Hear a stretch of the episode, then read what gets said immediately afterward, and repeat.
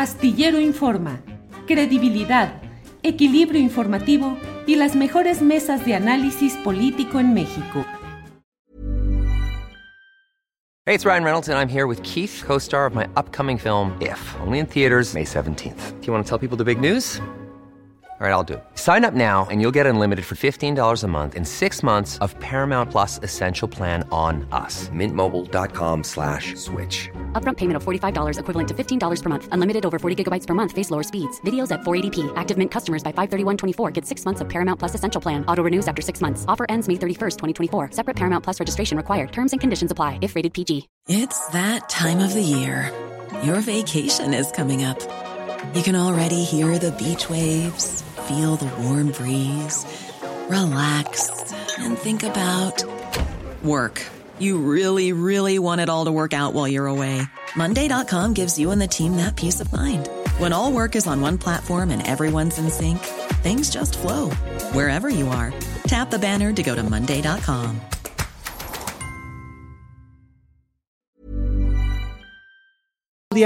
Buenas tardes. Hola Julio, feliz inicio de semana. ¿Cómo están todos y todas? Bien, todos aquí ya eh, con un montón de información de todo, de política, de metro, de asuntos internacionales, em, que luego que si usa uno reloj Rolex o reloj Casio, de todo, Claudia Villegas. ¿De qué nos quieres hablar en esta ocasión, Claudia? Muchas gracias, Julio. Pues mira, yo quiero hablar de dos temas que creo que se vinculan mucho y que nos ayudan a entender cómo funciona la economía. Por un lado, el tipo de cambio que de acuerdo con las personas que hacen análisis técnico, y a mí me gusta mucho seguirlos, en esta ocasión es un análisis de Opta FX, que están metidos en el mercado del Forex y más allá de los temas políticos, ellos se concentran en ver, temas como resistencia, soporte, que son temas completamente técnicos temas de estadística. Bueno, fíjate que ellos acaban de liberar un estudio muy interesante sobre cómo el peso le va ganando terreno al dólar por fortaleza y cómo se construye la fortaleza de una moneda, pues con buenas noticias y también reduciendo el nivel de malas noticias y también porque los especuladores que son esa grasita, esa, ese aceite que mueve la maquinaria de los mercados financieros y no hay que eh, pues de alguna manera satanizarlos, Julio, bueno, pues estaban observando que el peso logró niveles de 18.73 unidades, que es el nivel más alto que ha tenido en tres años. Ya después, bueno, pues Julio tomará pues 18.85, 18.90, pero la fortaleza del peso está muy interesante para los técnicos que ven estos mercados y que podría llegar pues a niveles de 18.50 para estabilizarse. Pero hoy las noticias, Julio, para quienes entendemos no tanto del tema de los mercados cambiarios porque son muy complejos y son sofisticados, las notas dicen, el peso se debilita, no sé si han visto ustedes, el peso se debilita y pierde frente al dólar. Y entonces cuando hacemos un razonamiento, decimos, bueno, ¿cómo que está fuerte y se debilita y qué significa eso? Y yo quiero traer a colación, Julio, otra nota que se dio a conocer a finales de la semana pasada, en donde el Departamento del Tesoro de Estados Unidos, Janet Yellen, que es la jefa del Departamento del Tesoro, alertaba a los legisladores que tenían que autorizar un mayor techo de endeudamiento para Estados Unidos porque andaba por ahí el miedo de que Estados Unidos no podría cumplir sus obligaciones. ¿Qué significa esto? Que mientras en México hay un cúmulo de noticias positivas que han fortalecido al peso frente al dólar, pues el dólar tiene este problema que es el nivel de endeudamiento. Es decir, estamos observando una economía estadounidense que la buena noticia, como lo eh, reportan hoy varios medios especializados en finanzas es que la recesión sería leve, no sería tan profunda como se estaba esperando, Julio. Vamos a tener en los próximos días el indicador del Producto Interno Bruto para 2022 y ahí se va a reflejar que la economía mexicana está creciendo más de lo que se tenía esperado y que para 2023 podríamos no tener una caída. ¿Te acuerdas que habían dicho, Julio, amigos y amigas, que la caída iba a ser de 0.5%. Bueno, ya hay algunos analistas que están estimando que podría haber incluso un crecimiento superior al 1%.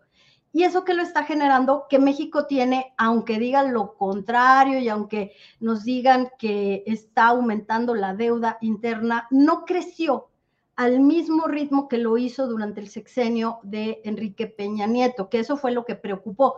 El ritmo de incremento. Se ha hecho un esfuerzo así desde la Secretaría de Hacienda, desde el SAT, de no tener mayor incremento en la deuda interna, como Julio, recaudando. Y la Secretaría de Hacienda nos acaba de decir que en 2022 se tuvo un incremento en la recaudación equivalente al 1% del Producto Interno Bruto, más de 200 mil millones de pesos. Eso es otra buena noticia. Mientras en Estados Unidos dicen, oye, aumenta el techo de endeudamiento porque posiblemente no voy a poder cubrir y necesito emitir deuda. Otros lo que dicen es que ya salió el Minotauro Global, que es la Reserva Federal, como la llamó eh, Yanis Bourafakis, que fue ex primer ministro de eh, Grecia en finanzas, que le declaró la moratoria a Estados Unidos, es que la Reserva Federal, este gran minotauro global, yo digo que es Cronos, Julio, haciendo un poco el símil, es Cronos que se come a sus hijos, eh, porque la Reserva Federal quiere aprovechar el momento de tasas altas, eh, quiere jalar deuda y quiere, pues, de alguna manera competir con los emergentes. Pero es todo un tema muy interesante. En resumen, Julio, creo que está pasando la economía mexicana por un momento interesante de crecimiento por el nearshoring, que si bien no es ahora y dicen, no, no es cierto, no está el crecimiento ahora, bueno, pues yo nada más les digo que vean los indicadores que dio a conocer una empresa como Fibra 1, donde no hay un solo metro cuadrado en el norte del país, que hay necesidad de crecimiento en el sur y de mayor financiamiento, pero el nearshoring ya está aquí. ¿Cómo lo vamos a aprovechar con transferencia de tecnología? Bueno, pues en resumen, ahí están los elementos que nos hablan de cómo ahora tenemos un momento interesante respecto al tipo de cambio y la relación con la economía de Estados Unidos, Julio.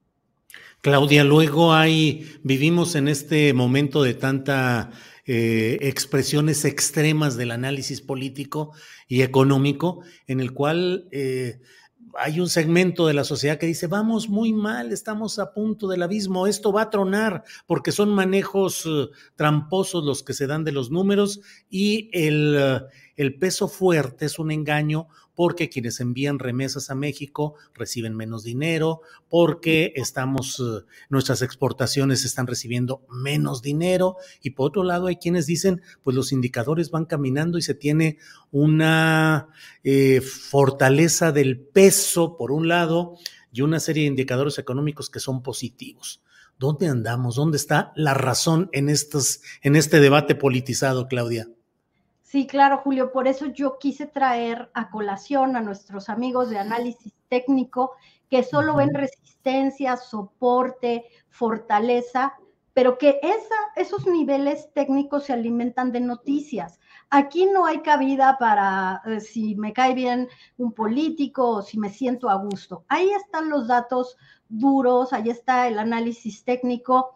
Y respecto a las exportaciones, lo que nos están diciendo los exportadores es que si bien están molestos porque a lo mejor ya tuve que vender eh, mi componente para autopartes un poco más barato, también resulta lo mismo, o en teoría debería, debería resultar lo mismo con los insumos. Entonces, de alguna manera, Julio se va compensando. Creo que es muy importante ver y analizar, como dicen los expertos en innovación, fuera de la caja, tienes que ver los datos fuera de la caja, porque la economía no miente, Julio, las cifras no se falsean. Eh, es cierto, el 18.80%, que 18.80 eh, pesos por dólar, pues no se compara con lo que teníamos eh, pues de 12, por, de 12 pesos, es cierto, pero también la economía ha crecido, la situación ha cambiado y es este nivel el que tenemos ahora y con el que tenemos que aprender a competir, Julio. Entonces, creo que tenemos que ver los números más allá de nuestro, mi palabra favorita, nuestro sesgo ideológico, Julio. Claudia, como siempre, muy agradecidos de que nos ayudes a tener claridad, contexto, datos, datos respecto a toda esta discusión y este pues proceso en el que vamos también. Eh, tenemos los ojos puestos en lo político, en lo partidista, en lo electoral, pero lo económico también tiene una gran importancia de la cual tú nos ayudas a tener claridad en todo esto. Así es que Claudia, te agradezco mucho esta oportunidad como siempre. Muchas gracias, Julio. Ya sé que vamos retrasados, pero no dejen de mirar el informe de Oxfam de los super ricos. Eh, los super ricos aumentaron su riqueza de manera exponencial y 15 de esos super ricos están en México. Y lo que dice Oxfam es que se podría recaudar mucho dinero si se aplica el impuesto al patrimonio. Un tema controversial, pero si quieres de eso luego platicamos. Híjole, claro que sí. Muy bien, Claudia. Sí, sí, sí. Claudia, como siempre, muchas gracias y seguimos en contacto. Hasta, luego. Gracias. Bien.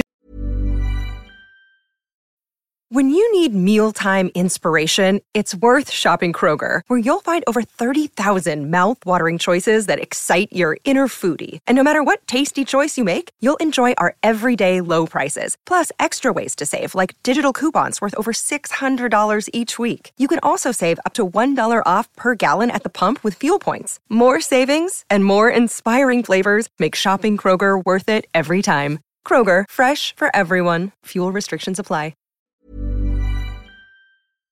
Para que te enteres del próximo noticiero, suscríbete y dale follow en Apple, Spotify, Amazon Music, Google o donde sea que escuches podcast.